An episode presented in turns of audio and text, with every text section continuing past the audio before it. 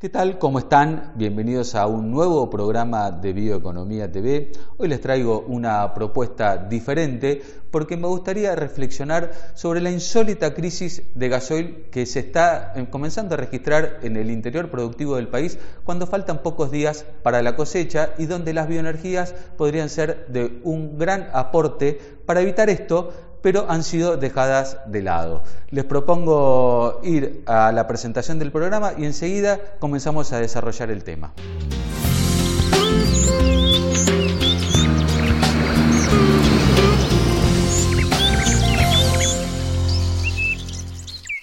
Las bioenergías para mí son un tema especial porque cuando era bastante joven, a mediados de los años 90, y estaba cursando ingeniería industrial, mi padre llegó de un viaje, de una gira por Europa, donde me eh, comentó que había eh, en Francia una pequeña comunidad donde estaban eh, produciendo gasoil a partir de aceite de colza. Me dijo, investiga este tema que tiene futuro. En aquel momento eh, Internet prácticamente este, no existía, eran muy pocos los lugares este, donde había, así que fue un trabajo bastante a mano para empezar a encontrar eh, información.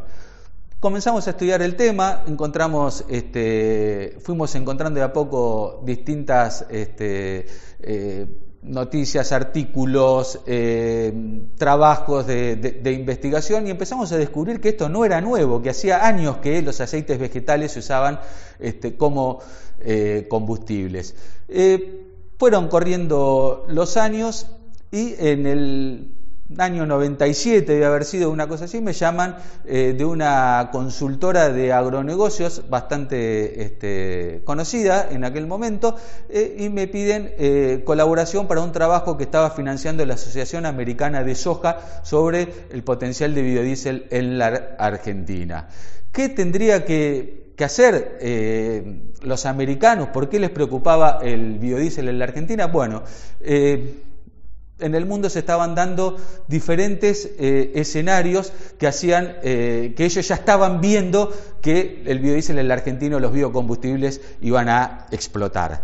¿Qué pasaba? Eh, se acaba de firmar el protocolo de Kioto y los países, las grandes potencias, estaban donde se hicieron responsables de la crisis climática, aceptaron su responsabilidad y comenzaron a implementar políticas de biocombustibles. Europa fue una de las principales.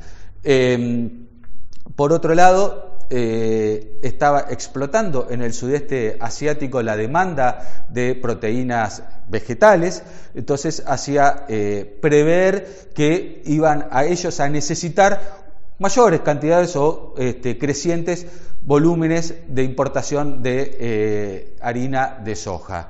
y en la Argentina se estaba dando también un escenario bastante favorable para el desarrollo de los biocombustibles. Em, con la desregulación de los puertos en los años 90, el dragado de la hidrovía agilizó toda la logística, la desregulación también de los eventos biotecnológicos hizo que la producción de soja empiece a crecer a un ritmo de 2 millones de toneladas por año. Y paralelamente se fue desarrollando en el país el mayor complejo de molienda o de crashing de soja del mundo, el más moderno y el más competitivo. Es decir, había un flujo de materias primas y una demanda internacional para poder comenzar a producir biocombustibles. Ellos lo habían visto primero los americanos, antes que nosotros, y acá se desarrolló prácticamente de forma, eh, si queremos, natural. ¿no? Eh, eh, ahí en ese momento, a finales de los años 90, conocí a Claudio Molina, junto con él y con este, varios entusiastas más. Eh, se empezó todo un trabajo de promoción de biodiesel hasta llegar, de biocombustibles en general, hasta llegar a una ley que fue muy buena en ese momento, que establecía que todos los biocombustibles en el país a partir del 2010 debían cortarse el 5%.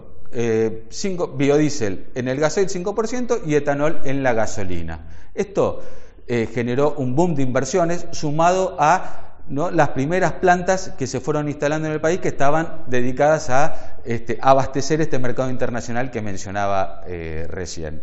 Bueno, corrió el tiempo, a los poquitos años de que se implementó la ley, eh, Argentina venía creciendo y, la, la, demanda de gasoil o la producción de gasoil local no alcanzaba, los dólares para importar energía escaseaban y rápidamente el corte se llevó del 5% al 7%, al 8% y enseguida al 10%, que estuvo vigente durante varios años hasta el año pasado, ahora vamos a explicar por qué. Y por el lado del etanol, las viejas destilerías de caña de azúcar que habían quedado eh, remanentes de los años 80 del famoso plan Alconafta, eh, fueron, eh, no, no, eran suficientes para abastecer este mercado del 5%.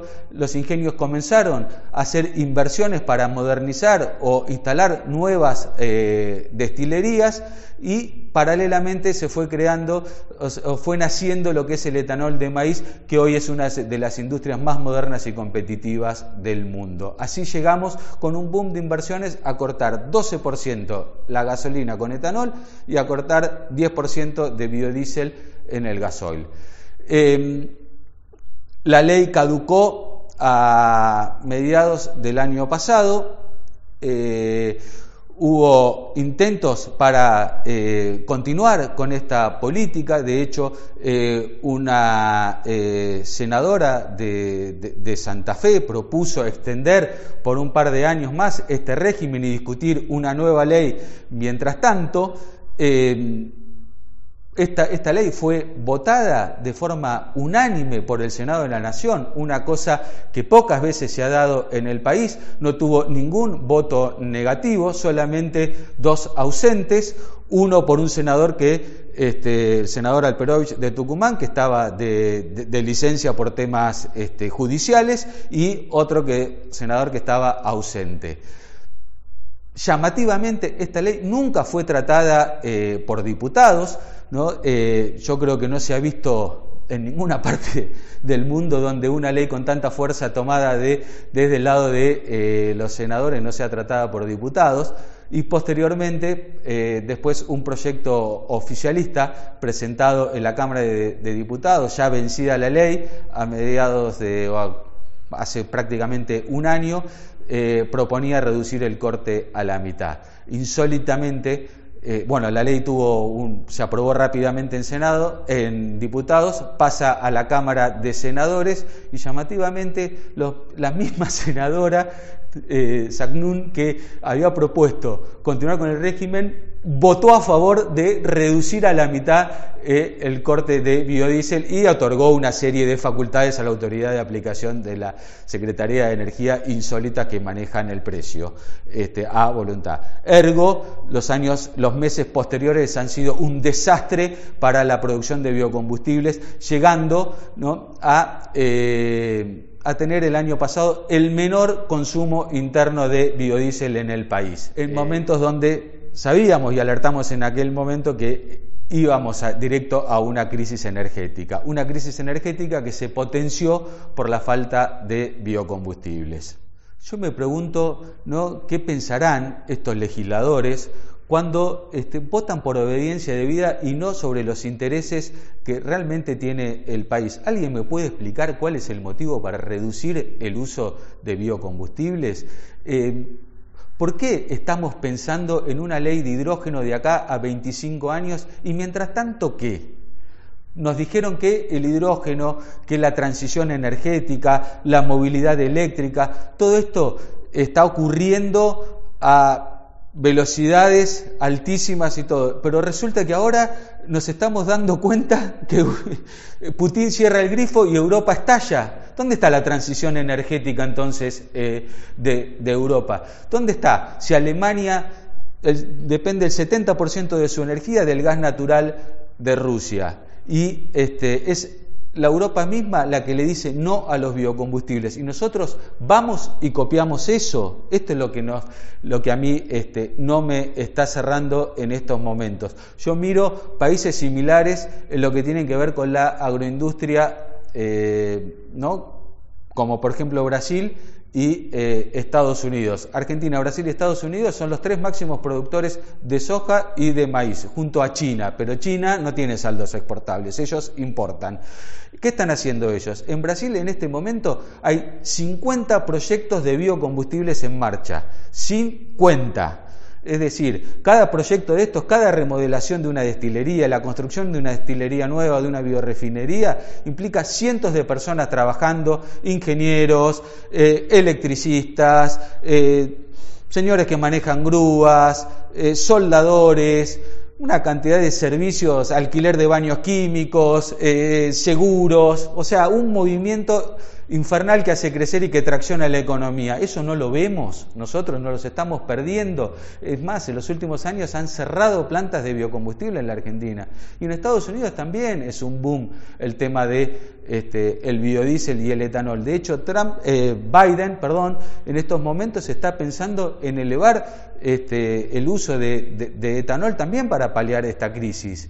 Eh, y de biodiesel ni hablar. Este año, por primera vez en la historia en Estados Unidos, se va a producir más eh, combustible diésel de origen vegetal en viejas refinerías de petróleo que fueron convertidas que las plantas que fueron construidas de cero para hacer eh, biocombustibles. Es decir, hay un movimiento infernal y nosotros acá estamos teniendo que importar gasoil con los precios picos máximos, o sea, donde tendríamos un montón de cosas para solucionar este tema. Y no me hablen de que este, los biocombustibles no funcionan, porque está recontraprobado que el biodiesel funciona. Lo reconocen las mismas este, automotrices. Eh, el problema no está en la producción de biodiesel, está en la logística. El biodiesel es un eh, por naturaleza es un producto químico, es un solvente, entonces que cuando ingresa en un tanque, si el tanque está sucio, remueve la basura.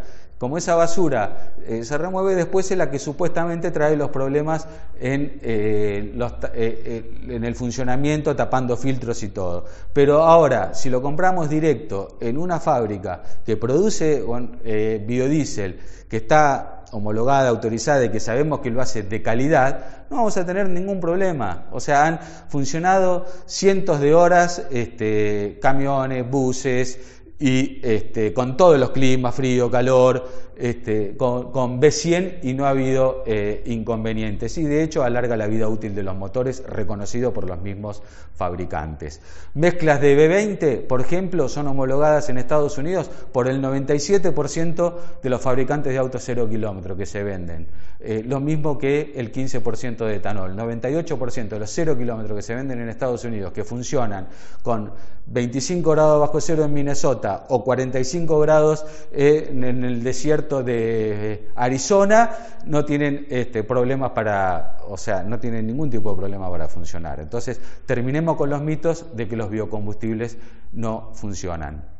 Y vuelvo a lo que nos estamos eh, perdiendo. Esta nueva ley que se trató y que tuvo la complicidad de los legisladores que fueron en contra de los intereses de su provincia, que no miran los recursos que tenemos en el país y miran los recursos que hay afuera y quieren traerlos o copiar acá políticas que se establecen afuera, eh, bueno, yo les, este, eh, les, les quiero decir que esta nueva ley tendría que, tendríamos que haber estado hablando de nuevas materias primas, como por ejemplo desarrollos locales eh, que se están haciendo con eh, incluso para, para diésel, eh, utilizando eh, ácidos grasos recuperados del tratamiento de agua de, de agua de fluentes, un desarrollo de una empresa argentina, local, productora de biocombustibles, con apoyo del sector científico argentino y financiado por el mismo Estado argentino. Bueno, ese proyecto hoy, esa planta hoy debe tener un 70%, 80% de capacidad ociosa. Eh, otros desarrollos que han sido para mejorar la calidad del biodiesel a través de enzimas, también financiado por el mismo Estado Nacional. Una planta que hoy prácticamente no tiene mercado en la Argentina. Tiene que por ahí pensar a ver si puede colocar su tecnología o algo en el exterior, porque acá estamos otra vez con 70, 60% de capacidad ociosa en la industria. Plantas en Santiago del Estero, en Neuquén, este, que han cerrado definitivamente y han sido desmanteladas por estas vaivenes de la política argentina en contra de los biocombustibles y por apoyar combustibles fósiles. Este, lo mismo está eh, sucediendo, tendríamos que estar hablando del biometano, tendríamos que estar hablando del biojet, de la carinata para producir biojet, que va toda al exterior, a Europa. Yo me pregunto, los aviones argentinos, eh, el presidente Alberto Fernández cuando viaja en el tango al exterior, tendría que estar plotados, ploteados con biocombustibles y decir, nosotros en Argentina tenemos los biocombustibles con la huella de carbono más baja del planeta. Somos los que más estamos haciendo por el cambio climático en el sector del transporte. ¿Eh? En Europa, hasta ahora, y reconocido por los mismos europeos. El máximo aporte a la reducción de emisiones en el transporte lo han hecho los biocombustibles y le dieron la espalda. ¿Por qué? Porque los nuestros son más competitivos. Miremos también lo que está pasando con otros países eh, que no producen aceite de soja, que producen otro tipo de aceites. Indonesia, Malasia, todos están con planes de ir a cortes de 20, 30, 40% de, de biodiesel. En la India, segundo productor eh, mundial de, azúcar detrás de Brasil, ahí están siempre palo y palo. Eh, la India a partir de este año implementa una política que exige a todas las automotrices hacer eh, equipar los autos con tecnología flex, esto es que puedan usar cualquier proporción de este, nafta, de gasolina o etanol, como sucede en Brasil. Bueno, eso va a ser mandatorio, ¿por qué? Porque ellos están pensando en sus recursos locales, en su etanol. Así que la verdad que yo no puedo creer que, tengamos esta crisis. Me cuesta muchísimo entenderlo y quería compartirlo con ustedes. Muchas gracias.